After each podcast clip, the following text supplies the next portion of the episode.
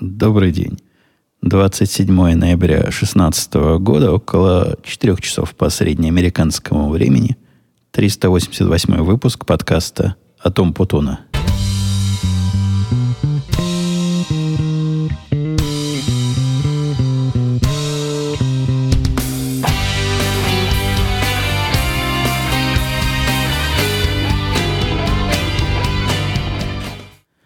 Зима пришла в наши чикагские широты, похолодало. Я две недели назад, когда записывал этот подкаст, в четверг до этого, до этой записи, когда ехал на работу, думал, шорты надевать или, или уже джинсы. Кстати, с джинсами или шортами тоже интересный сюрприз получился.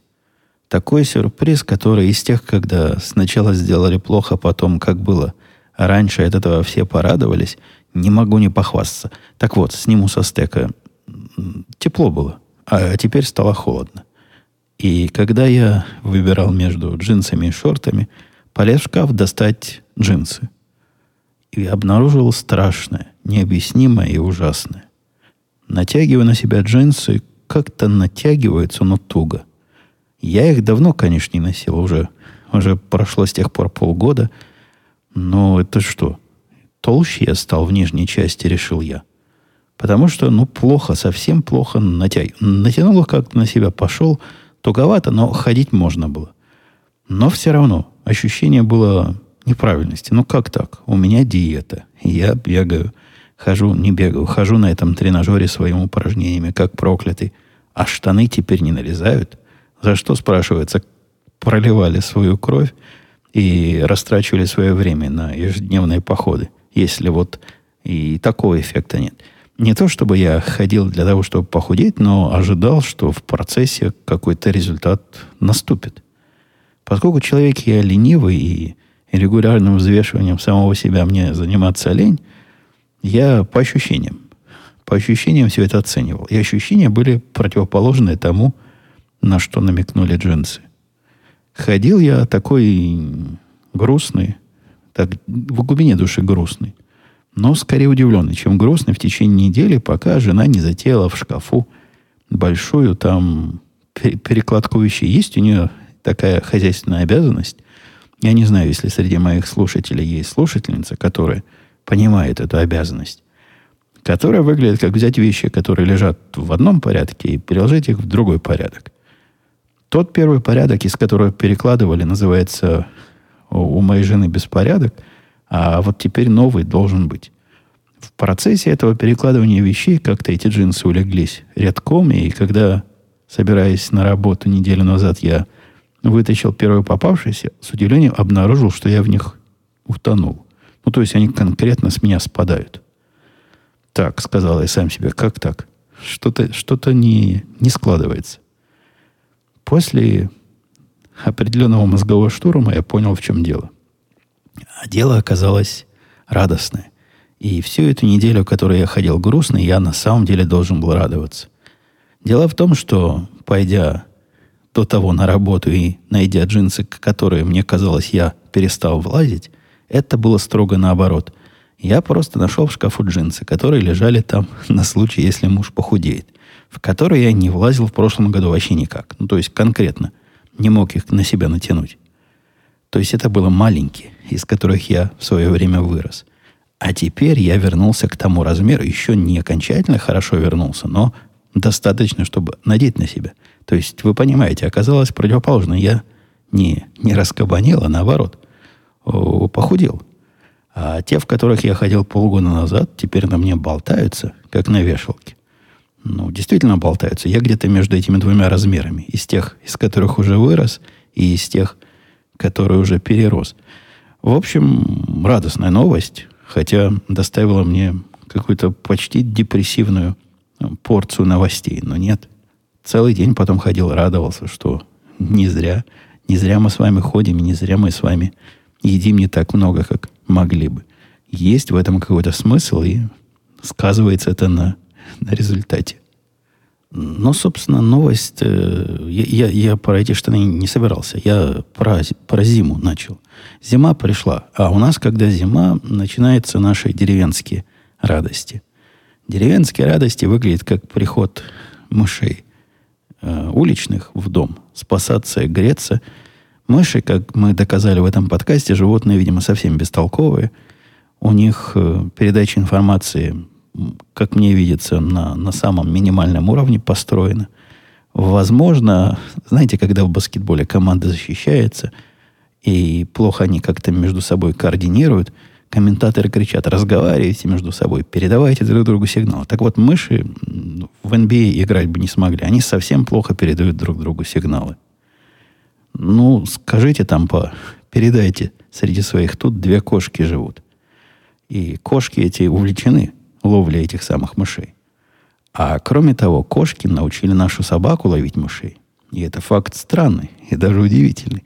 Вообще собака все больше и больше окошативается – она спит по много, как они любят спать. Не, не настолько много, конечно, как кошки, но стала какая-то такая ленивая. Любит поспать. Во-вторых, я своими глазами видел ее совершенно кошачье поведение, когда она сидит напротив кошки, кошка ее бьет лапой по морде, а это садится в такую кошачью позу и бьет кошку в ответ. Ну, пытается бить. Кошку в ответ точно так же лапой, таким же движением, абсолютно не собачьим. Если я это засниму на, на, телефон, выложу куда-то в YouTube, посмотрите, как оно бывает. Ну и последнее, она научилась ловить мышей. Причем оказалась кошка, э, собака оказалась мышеловкой лучше, чем кошки. Я наблюдал процесс вживую. Выглядит это так. Кошки сначала сидят, эту мышку загоняют. Они не загоняют, они высиживают. Ну, как яйца высиживают, так они эту мышку высиживают.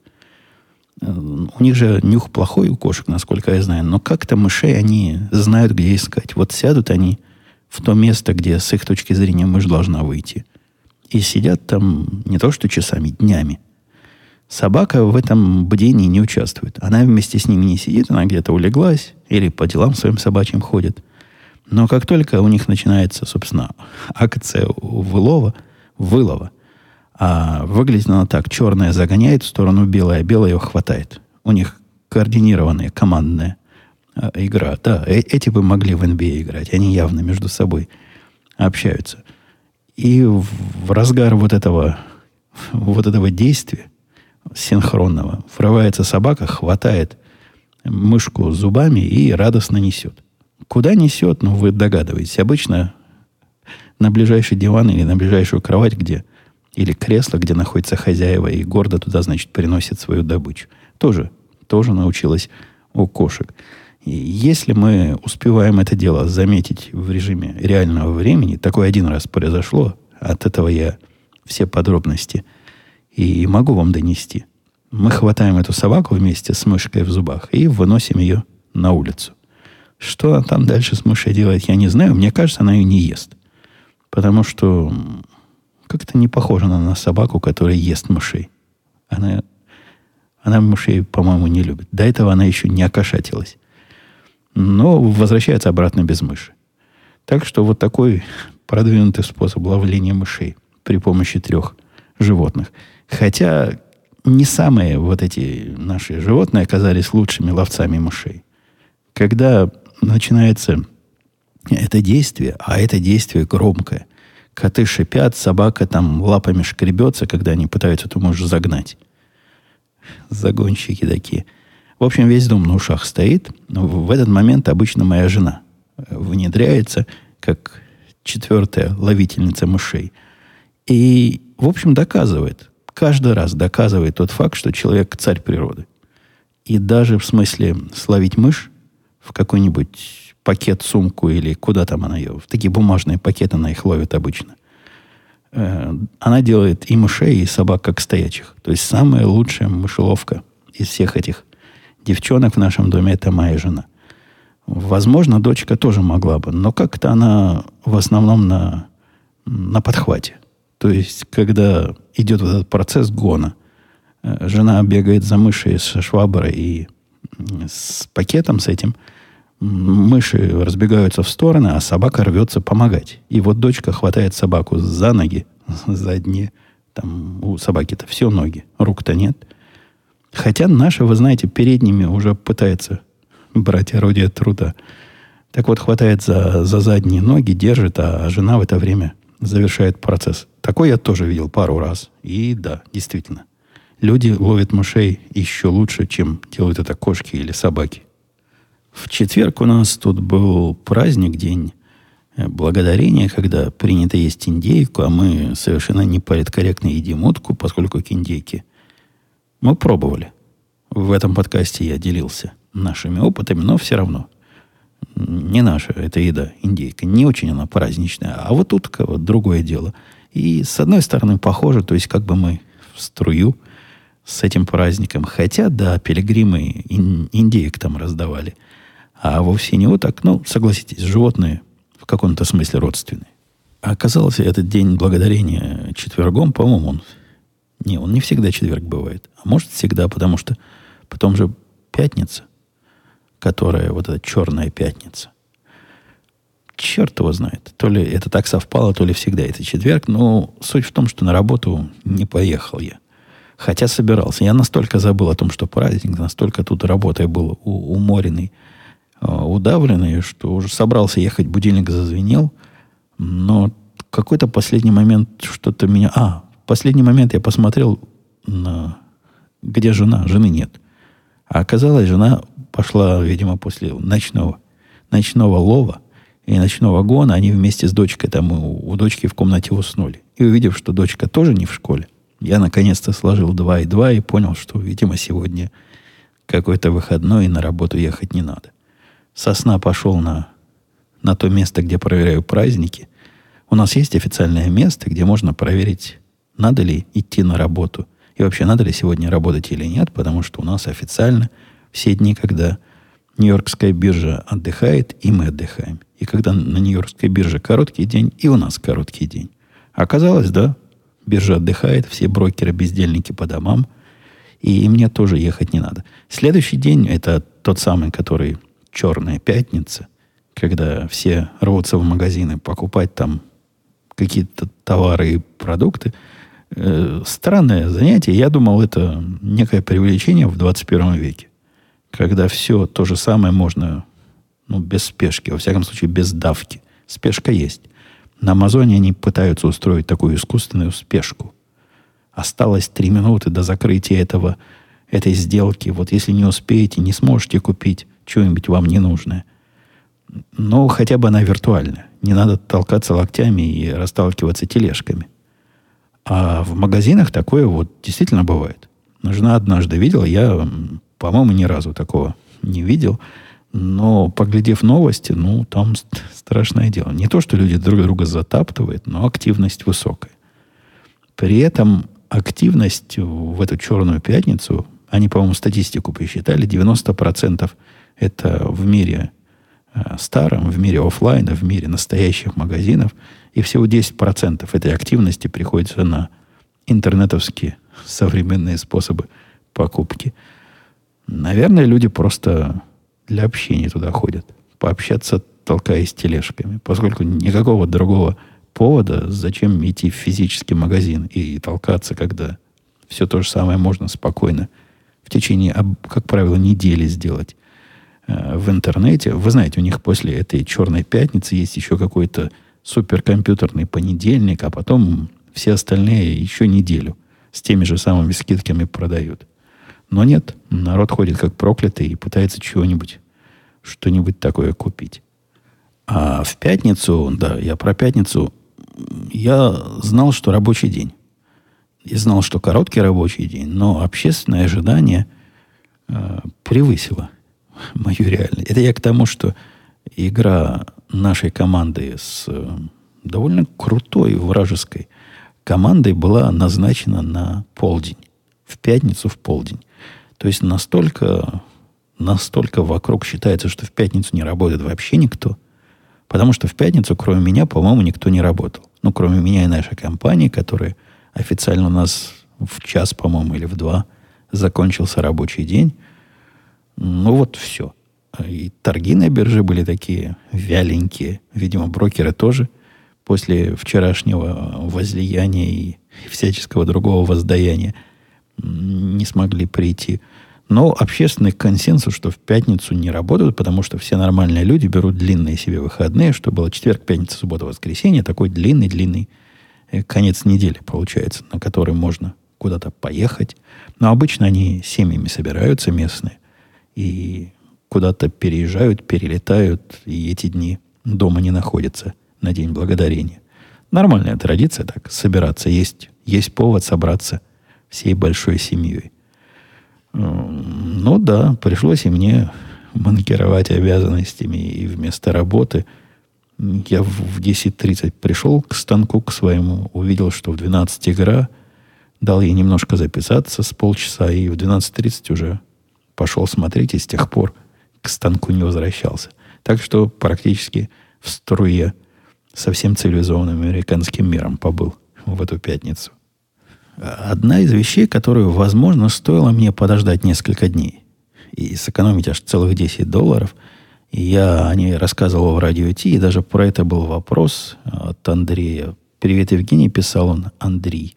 Пару выпусков назад в радио Ти ты говорил, что используешь Amazon Echo вместо, вместе с Алексой – меня тоже заинтересовала такая голосовая домашняя автоматизация. Можешь подробнее рассказать, как именно пользуешься этим голосовым управлением? Какие внешние сервисы, музыка, ТВ используешь? У тебя именно Echo или новый Amazon Echo Dot? Это я за несколько дней до, до Черной Пятницы пошел в магазин и купил себе вот эту шайбу. Шайбу, которая называется Amazon Echo Dot. И стоила она 50 долларов. И вот если бы я дождался вчера, то купил бы позавчерашнего. Распродажу купил бы на 10, аж на 10 долларов дешевле. Но нет, не дождался. Что-то меня подбивало во время этой самой пятницы, вот этот самый зуд. Почему не купить задешево, когда, когда можно со скидкой купить? купить еще одну, но на 10 долларов дешевле. Но мне и первая не так, чтобы сильно нужно, а уж про вторую будет то же самое, что с запасным Fire TV, который я год назад во время подобной распродажи купил, поскольку ну, невозможно было удержаться за такую цену. Он то ли 19 долларов, то ли 25 какие-то смешные деньги стоил. Ну, лежит в ящичке, до сих пор не распакованный. Нового телевизора так и не появилось. К чему эту штуку подключить. Э, хотя, я не помню, говорил я в этом подкасте или нет, я поменял, по-моему, не говорил, поменял настольный свой телевизор. Купил, пошел в магазин от, просто от безнадеги. Поскольку сначала у меня тут на столе стоял Samsung, который перестал показывать в определенных местах определенные цвета. После этого я поставил на это место. Они все копейки стоят. Не, не маленькие телевизоры, 28 дюймов или 20, от 24 до 28. Вот столько у меня влазит на столе слева. Ну, больше мне вроде бы и не надо, чтобы не сильно отвлекало. Потом купил LG, который, в общем, нормальный оказался, но у него там свои проблемы были. Во-первых, у него всего 720p, то есть он не, не Full HD. И если поначалу это не раздражало, то со временем стало доставать неимоверно. Просто каждый раз смотрю и каждый раз вижу, что не то. Не к этой картинке я привык. Кроме того, у него еще... Так он работал прекрасно. Включаешь, работает. Я к LG теперь хорошо отношусь. Относился раньше вот так, с опаской, как к Samsung, теперь отношусь хорошо. И у него не было выхода на, на звук, поэтому заводить все это дело в мою студийный микшер и во все свои приборы было мудрено. Целое, скажу вам, дело. Я, конечно, решил эту проблему но путем добавления разных дополнительных сущностей. В общем, зашел я в магазин, да, не на, не на Amazon, потому что на Амазоне вот с телевизорами действительно трудно.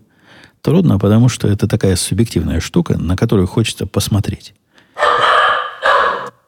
Ну, вы слышали нашу сторожевую собаку? Прервала мое, мой поток мысли. Это она чего-то за, за окном увидела такое, что решила, может представлять опасность. И вот пролаяла. Ну, таким средним голосом, не самым басом. Она умеет еще более басом лаять, а вот таким средним, который предупреждает хозяев о потенциальной опасности, вот не, не о реальной. Когда реальная опасность, когда кто-то, не дай бог, в дверь звонит или подходит к двери, там голос еще более суровый. Пытаюсь вспомнить, где нас прервал э, эта псина. А псина нас прервала на том, что телевизор штука, на которую стоит посмотреть на картинку, чтобы понять, не будет ли она меня раздражать. Пошел в магазин и выбрал себе... Я уже такое делал в этом подкасте. И вы это слышали. В свое время я купил какой-то абсолютно безымянный э, саундбар, то есть та штука, которая из телевизора спальневого, тот, напротив которого я бегаю, издает звуки. Купил фирмы Vizio. Для меня эта фирма не значит вообще ничего. А в этот раз я купил телевизор этой фирмы, потому что выглядит он прелестно, показывает достойно. Все, что надо, и сзади, и спереди у него есть. Управление – ну, тоже нормальное. Есть, конечно, лишние фичи, типа он смарт, он умный, он умеет сам Netflix с собой играть и все прочее, но цена подкупает. Он меньше 100 долларов стоил, при этом, ну, хорош. Конечно, видно, что он не настоящий. Но это можно увидеть, если встать с моего стула или, например, зайти сбоку. Матрица, вот его показ картинки, прелесен, когда смотришь на него прямо – но гораздо хуже, чем у всех современных телевизоров, когда смотришь либо сверху, либо сбоку. Проблема, не проблема, а наоборот, не проблема в том, что отсутствие проблемы в том, что эта проблемой для меня не является. С того положения, как я за рабочим месте, на рабочем месте смотрю туда влево, краем глаза, картинка прелестна. Так что теперь у меня есть целых два прибора безымянных, хотя одной и той же фирмы. От чего я перешел к телевизору, я не знаю. А из покупки в настоящих... Как-то мы про шайбу амазоновскую говорили, да. Э, я ее приобрел, я об этом немножко рассказывал в радио Ти. И с ней оказалась с самого начала проблема в том, что у меня, у человека в свое время накупившего и перебравшего много разного э, аудиофильского для построения той самой студии, который у нас с вами уже сейчас несколько лет и не меняется, не оказалось такого кабеля, который эту штуку, это самое Amazon Echo Dot, можно подключить ко всему остальному. Нужен был совершенно примитивный провод, которого у меня просто не было. Точнее говоря, он у меня был, но какой-то то ли кошками погрызенный, то ли собаками тронутый, в общем, ненадежный. В магазине, а тут пришлось ходить в магазин, потому что вот уже штука есть, хотелось сразу. И не хотелось ждать два дня доставки. Я поехал в ближайший, не специально для этого, но просто была оказия. С оказии заехал в ближайший магазин э, аудиоаппаратуры, в свой в свое время любимый гитарный магазин, называется Guitar Store, но там не только гитары, хотя гитары представлены в ассортименте. И купил кабель для меломанов вот тот самый кабель, над которым только можно посмеяться, с позолоченными контактами, такой с понтами сделанный. Не потому, что у меня есть какая-то вера, что по этому кабелю будет слышно лучше, а потому что другого не было. Из-за этого кабель, который стоил бы мне, наверное, долларов 5, обошелся в цену половины этой шайбы. По-моему, 20 долларов стоил кабель. И это ну, какое-то элитное ценообразование за кусок провода с тремя разъемами. Но зато Зато купил. Включаешь, работает. Использую я это, отвечая на вопрос Андрея, Amazon Echo, ну, для разного.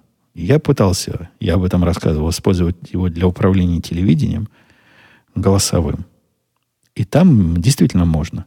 Не само по себе, но вместе с моим лоджитековским э, хабом оно вместе работает. И можно вместе, ну, хорошо это настроить. Переключать каналы между фаворитами – включать-выключать телевидение, переключаться между разными режимами, сказать там, включи мне Fire TV, или включи мне э, Apple TV, или включи телевидение, переключись на канал такой-то. Все это она теоретически умеет делать. Практически, если телевизор работает громко, эта штука с трудом воспринимает. Я устал ее перекрикивать. Это был эксперимент такой. Поставил под телевизор, Пытался даже отодвигать в разные места, чтобы оно телевизор не слышало, но нет у меня там столько места, где, куда можно отодвинуть. И самое главное, это половинчатое решение.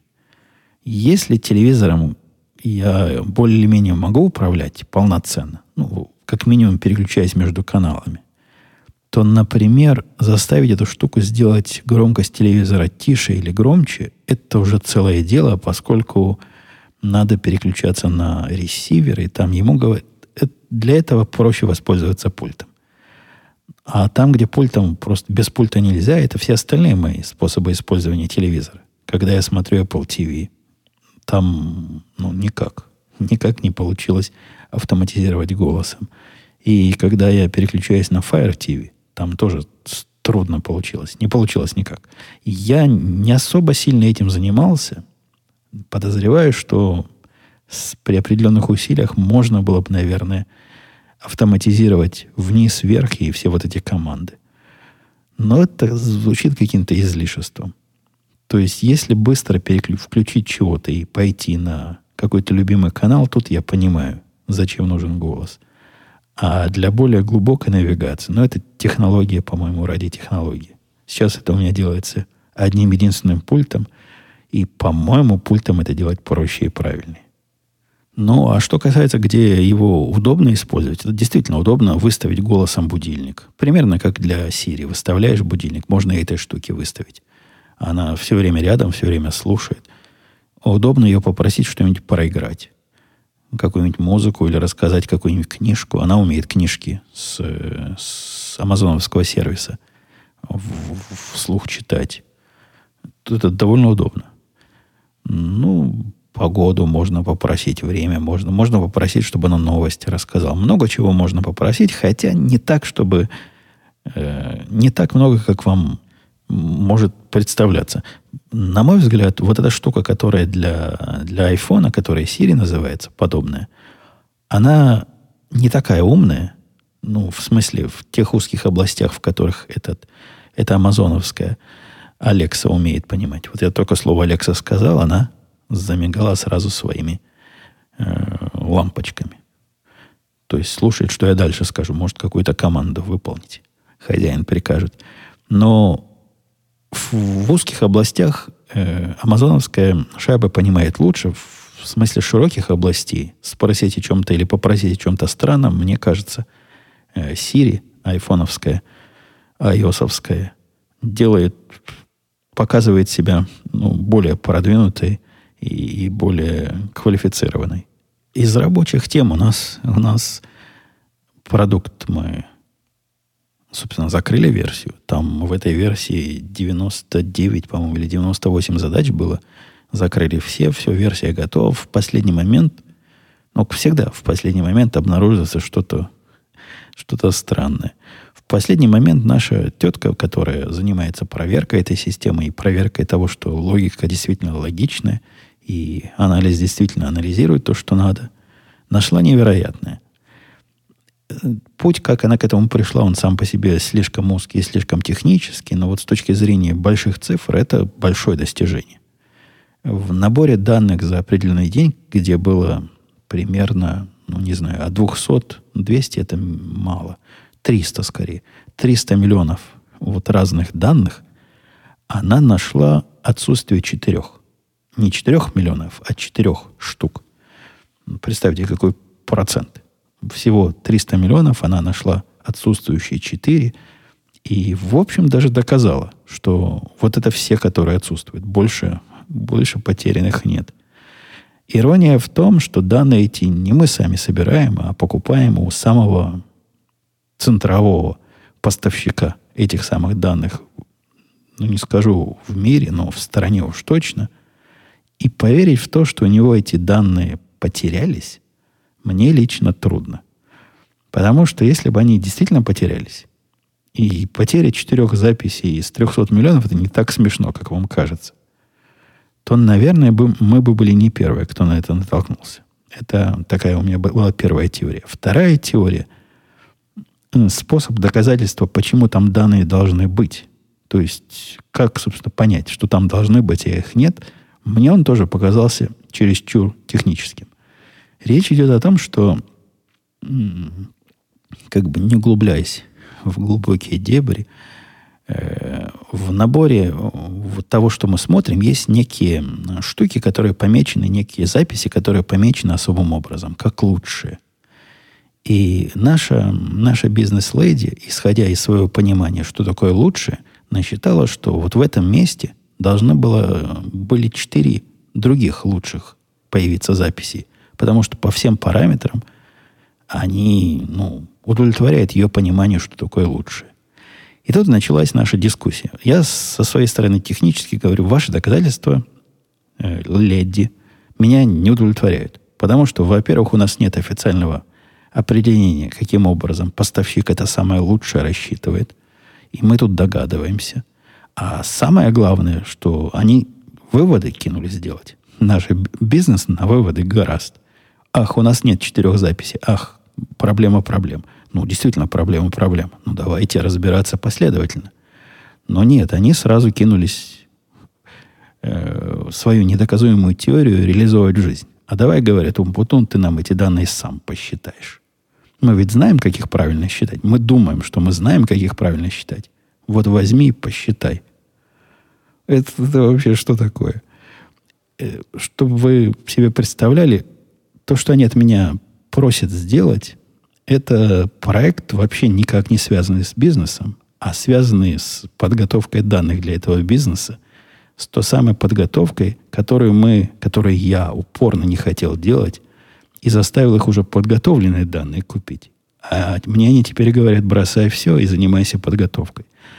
Я как мог мягко объяснил, что, конечно, я могу заняться подготовкой, но для того, чтобы это делать правильно, мне понадобится группа из, из трех товарищей и несколько месяцев работы. А стоить это будет гораздо дороже, чем мы платим сейчас за это за все. И кроме того, намекнул я, если мы за это платим, давайте потребуем от них ответа или хотя бы объяснения. Я до сих пор сильно сомневаюсь, что вот эти отсутствующие четыре записи на самом деле должны быть там. Мне кажется, есть какие-то правила, которые то ли такие негласные, то ли не опубликованные, то ли еще чего-то, которые объясняют их отсутствие. Ну да, действительно, логически она меня убедила. Логически я понимаю, что ну, чисто вот по математике там должны быть еще четыре штуки, которых на самом деле нет. Будем в понедельник с этим разбираться, но я буду стараться их от скорых выводов. Ну, как они на выводы? А давайте сейчас все бросим и сами все это сделаем. Да, конечно, сделаем. Не им же это делать. Но ничего. Бизнесу самое главное объяснить реальные затраты и реальную цену их э, поспешных решений. Возможно, смогу отговорить от этой безумной затеи. Э, разговаривал я с нашими, ну, тоже около рабочей, но не про работу. Тема с нашими э, и демократами, и и не демократами на разные темы. Так получилось, что у меня была сначала с нашим главным демократом, а именно моим начальником беседа, э, которая как-то перешла на иммиграцию. Я не помню с чего. А, с того, что э, Чикаго это такой город, один из таких городов, по большому счету все большие города в Америке такие, который э, умышленно не Э, не кооперируется и не помогает в, в процессе иммиграции, не иммиграции, а как депортации его, нелегальных иммигрантов. Вот тут сложная довольно система, но поскольку у города есть городская полиция, и у нее есть свои собственные, своя собственная область полномочий и область ответственности, их заставить трудно делать то, чего они не хотят. А они не хотят докладывать э, вышестоящим федеральным органам, разным иммиграционным службам, если задержали какого-то босяка, что этот босяк незаконный иммигрант. Такие города особым образом называются, которые вот пытаются не выдавать незаконных иммигрантов. И с ними сейчас, видимо, будет борьба. Бороться с ними напрямую никак не получится. Им нельзя запретить это делать. В принципе, они в своем праве этой информацией делиться или не делиться. Там все сложнее, но я, я умышленно упрощаю, так что не хватайте меня за язык. Но федеральное правительство в ответ на это может тоже сделать нечто такое, что оно вправе. Какое-нибудь финансирование их урезать. Как-то их еще обидеть. В общем, баш на баш получится. И при... Ну, наши республиканцы не любят вот таких городов, в которых защищают нелегальных иммигрантов. Да и вообще у них к нелегальным иммигрантам не то что сложное, простое, но отрицательное отношение. И вот этот вопрос мы затронули с моим начальником, и он рассказал свою точку зрения. Она, конечно, немножко левоватая. И я такую точку зрения уже слышал в своей жизни, живя в Израиле. Когда левые кричали криком, что если мы сейчас закроем э, границу с палестинской автономией, то у нас все овощи и фрукты пропадут, и некому будет строить наши дома. Примерно в эту же сторону и и мой начальник, демократ, рассказал, что вот, говорит, у нас же 11 миллионов иммигрантов не просто так.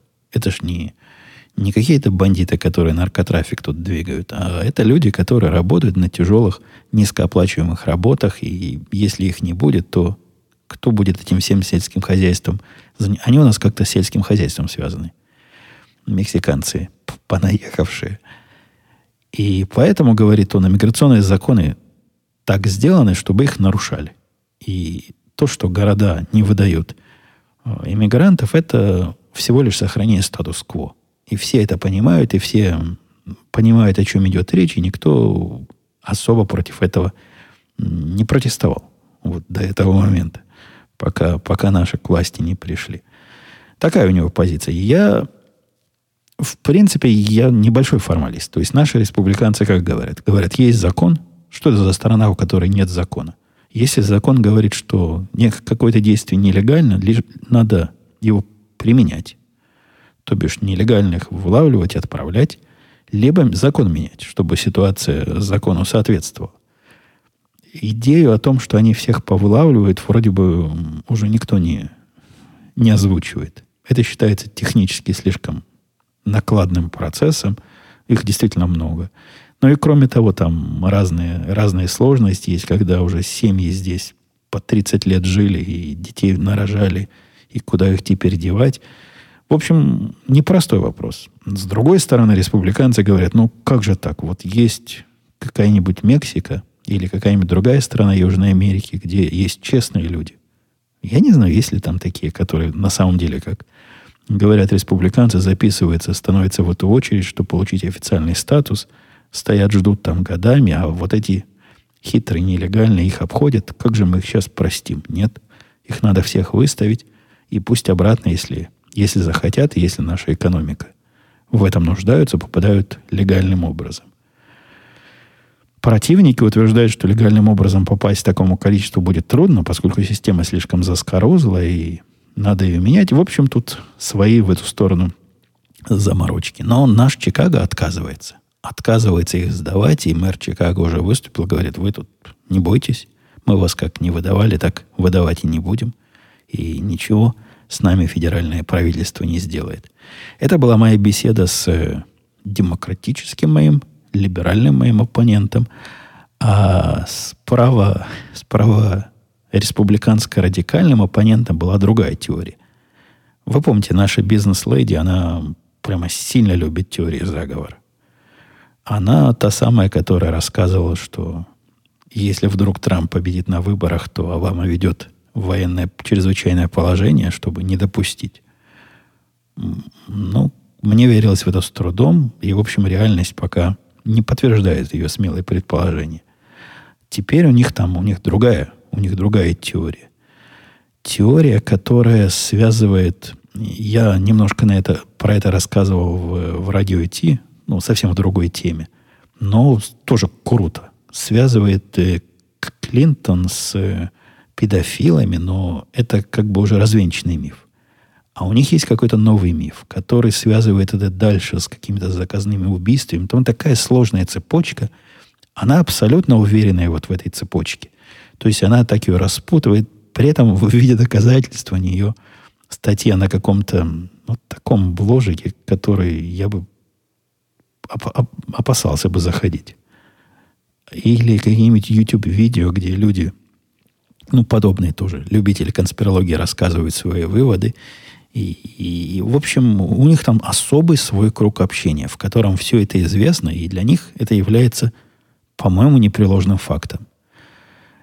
С доказательством нам непросто. Ну, то есть, Им просто, мне не просто. Мне она не смогла никаких... Я пытался понять реально. А на самом ли деле так. Но с доказательной базой как-то они не особо заморачиваются. В основном все какие-то выводы косвенные, основанные на том, что одна бабка сказала другой бабке, и где-то там что-то утекло, а если вот это слово, если в нем поменять буквы таким-то образом, то получится что-то совсем третье. Так что такие у меня две, две интересных линии бесед, не связанные с работой были в моем рабочем коллективе. Доброго времени суток писал Юп, Юкпон, ну, как специально издевается, чтобы я выговорить не мог. Спасибо за подкаст. Задумался о приобретении тренажера такого типа, как у вас. Как вы его выбирали? На что стоит обратить внимание? Заранее спасибо. Это сложный вопрос. Этот вопрос требует подготовки. Я имею в виду не моей подготовки, ответ на ваш вопрос, а вашей подготовки, дорогой слушатель, с таким сложным именем. Э, я долго выбирал. И, в общем, выбор тренажеров для вот такого движения, хождения или, не знаю, как э, для, для тренировки его, вспомнил слово для тренировки, я ограничил двумя, э, ну, под вид я знал, какой мне нужен, вот такой, который вот так ходит, как у меня. Но компании, которые их производят, в общем, много. Наверное, три, а может, пять. Я ограничился двумя компаниями, которые мне показались достойными, исходя из того, что другие люди говорили. И я сам читал, и, в общем, я долго ходил между разными моделями и выбирал, какую я хочу. Делал я это э, в мире виртуально реальном, то есть один из них, один из видов я попробовал, и мне прям сильно понравился. Но цена там оказалась такая, что мне тогда было трудно. Сейчас бы, наверное, я, не задумываясь, вот тот, самый дорогой купил. Но тогда мне трудно было оправдать цену на, на самую продвинутую модель. А, в конце концов остановился на том, что мне показалось компромиссом на этом швине. И именно вот этой модели, исходя, опять же, в основном из отзывов людей на Амазоне, из рассказов знакомых, которые этим пользовались, когда вы читаете обзоры, вы можете понять, что люди совсем пишут о таком, что вам не важно. Например, мне было важно, поскольку я был человек, измученный предыдущим тренажером, его тишина и то, чтобы он стоял стабильно. Это, для меня это был типа супер, супер важный довод. Та штука, которая была у меня раньше, развалилась в процессе на части, такое впечатление было, и стучала как не в себя – ну, плавность хода меня не то чтобы особо интересовала, хотя мне казалось, это будет следствием общей, общей надежности модели. А вот что меня не волновало вообще, это, например, насколько сложно его собрать. Людей это сильно волнует. Поэтому, дорогой слушатель, я не знаю, какие у вас параметры. Надо под них подбирать. Я своему выбору рад. Вот этот самый швин, который я выбрал, мне кажется, свои 700 или 800 долларов, сколько он стоил, он уже а, отработал. Ну, смотри выше. Когда я влезаю в штаны, в которые раньше не влезал, это точно стоит 700-800 долларов. Если есть какие-то конкретные вопросы, ну, пишите там в комментариях, я попытаюсь ответить. Просто я не очень понимаю, чего еще могу конкретного сказать. Ту модель, которую я выбрал, я публиковал. Могу опубликовать альтернативы, которые рассматривал. И да. Дмитрий писал, Евгений, прошло уже приличное время после покупки компьютерных очков, ты ими до сих пор пользуешься. Первые впечатления у тебя были очень положительные. Сейчас все так же. Просто пишет дальше Дмитрий, сам купил себе такие же, пока непонятно, лучше или хуже. Но что-то точно ясно, картинка стала желтее. Ну, не хочу вносить э, недопонимание. Слово «пользуюсь» тут не совсем уместно. Я ими иногда пользуюсь. Но я ими точно так же иногда пользовался и раньше. Я с утра их часто надеваю, когда глаза еще после сна слабы. Просто часто. Не каждый день, но, наверное, через день. Я их зачастую надеваю вечером. Иногда даже в процессе дня. То есть активность использования этих самых очков у меня не уменьшилась. И как-то я их на столе найти не мог, когда понадобились. Где-то были закопаны под груды бумаг, даже легкая паника. Как же я буду теперь без моих любимых очков. Да, пользуюсь. И все так же э, впечатления самые приятные.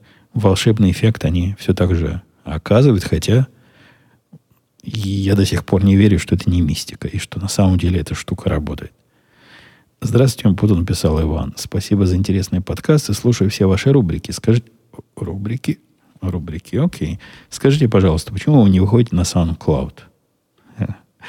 А, почему вы интересуетесь, Иван? Я, я не знаю почему, потому что подкаст я выпускаю, и он выходит не, не где-то, а везде. А во всех остальных местах он появляется, ну, постольку, поскольку. На подкаст, напомню вам, можно подписаться без всякого специального сервиса. То есть подкасту не надо выходить, простите, не на SoundCloud, не на iTunes, не где-то еще, чтобы вы могли на него подписаться. Любые программы, которые умеют понимать подкасты, ну, если это iOS, то программа называется подкасты.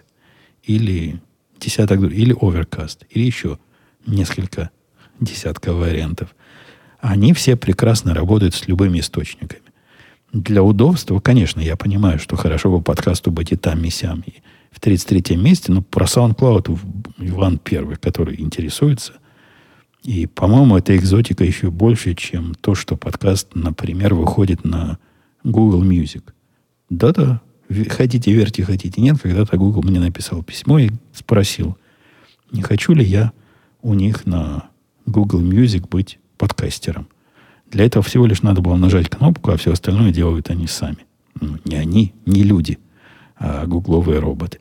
Но если мне SoundCloud такое письмо напишет и даст кнопку «Сделай мне красиво», я, наверное, не поленюсь ее нажать. И Веб-5 писал, программист-аналитика, такие элементарные ошибки делаешь. Вообще, Веб-5 этот, этот, который ходит за мной и записывает – как э, в известном произведении, он не первый комментарий пишет в разоблачительном стиле. Он как раз из тех, кто разоблачает. Он во многих подкастах, в двух, меня разоблачает. Всячески. Ну вот, да, такой, такой у него жанр. Разоблачитель. Программист-аналитик, пишет он, такие элементарные ошибки делаешь. Все врут. Ты виноват, что начальник не передавал важную информацию. Ты же не интересовался. Это он намекает на то, что когда, когда информации не было, э, то я виноват, потому что... Это я в прошлый раз рассказывал, вы помните? А что там за история была-то?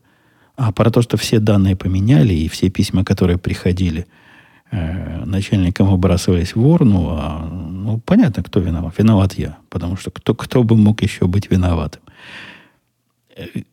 Э, это такой наивный взгляд немножко, с одной стороны. А с другой стороны, он ну, в таком отрыве от контекста, что смелость человека, который берется вот такие резкие выводы делать, меня даже не настораживает, а местами умиляет. В ситуации, в той, которая у меня, необходимо определенное разделение труда.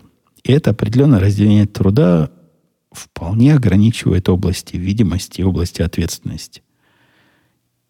И совершенно мне невозможно, например, заниматься в дополнение к тому, что я занимаюсь, еще, скажем так, контрактами. Или общением с заказчиком. Или, не знаю, поддержкой чего-то такого, что никакому моему труду никакого отношения не имеет. Есть какие-то определенные области разделения. Такие демок, демар, мар, какие, как демок, демар, в общем, линии вот эти. Линии разделения войска. Вы там мне напомните. Веб-5 наверняка скажет, какое слово я забыл. Он всегда мне эти слова вспоминает. Так вот, за эти линии, конечно, переходить можно. И, конечно, я могу повторять с собой работу всех остальных департаментов. Результат будет так себе. Я их работу как следует не сделаю, и свою работу завалю. Посему, может, я и, и сделал элементарную ошибку. Может, я и виноват. Но Мое мнение не совпадает с мнением. Дальше он советует, но опять же, с той же смелостью, достойной лучшего применения, сделать фото ручек и записать параметры звука. Это к тому, как э, мои кошки накрутили. Не накрутили, а с, с своими задами уселись на кнопки. Не, не волнует V5, что он абсолютно не понимает, какая тут у меня студия, какие ручки, и можно ли их вообще, есть ли ручки вообще. И такие мелочи его не волнуют совет, совет выдан. Ну и, конечно, сколько нытиков понаехало, потом он пишет, вот это понаехало, вот это, вот это мое любимое, вот понаехало. Наш человек ощущается, вот да, понаехало. Причем зуб даю. Этот человек из тех, кто тоже понаехал, но у него есть определенное чувство превосходства на тех, кто понаехали. Либо иначе, либо раньше, либо позже. И я с таким в Израиле встречался, да-да-да. Есть горды собой, стажем своим, например. Или каким-то таким общественным положением. И в Израиле, и в Америке я часто замечал, это я про V5 ничего не знаю. Может, он просто такой грубиян по жизни. А есть люди, которые вокруг пытаются показать свой вот этот самый статус. Мы, мы понаехавшие удачные. При помощи видимых признаков своего материального благополучия. И долгие годы я в Израиле удивлялся тому, что наш человек, который хочет всем показать, что добился, обязательно купит какую-нибудь дорогую ерунду. Дорогую ерунду, какой-нибудь Мерседес, который ему сто лет не нужен, и который такой большой, что и в Израиле его по дороге водить трудно. В Америке это выглядит как наш человек, не все, но вот, вот эта категория наших людей, которые против тех, которые другие понаехали, но хотят показать, что они-то понаехали со смыслом, они обязательно купят какую-нибудь дорогую модель, вот на Хонде, ну, на Хонде один я как лох ездил, а эти обязательно на Лексусе, причем самым продвинутым. И, и, и все вот так у них. То есть э, статусные знаки должны быть на своем месте, а не то, а не то будет как со мной. Видите, нытик понаехал. А нытик я потому, с точки зрения В5, что мне и Клинтон плоха, и, и Трамп тоже не нравится. Ну, ну, извините, ну что ж поделать. Вы можете это нытиком называть. Я, я это называю мнением, которое не совпадает ни с одной ли, лидирующей партией, ни с другой. Раньше лидирующей партией. Э, ну что, на этой поучительной ноте умиротворяющей, я бы даже сказал, мы будем завершать сегодняшние разговорчики. Я был уверен, как всегда, что получится коротко. Получилось наоборот. Даже минут на пять длиннее. Все, давайте до, до следующего выпуска постараюсь не пропустить неделю. Но вы видите, я сокращаю расстояние. Так что есть не нулевой шанс, что на следующей неделе вовремя мы с вами еще раз здесь встретимся. Все, пока.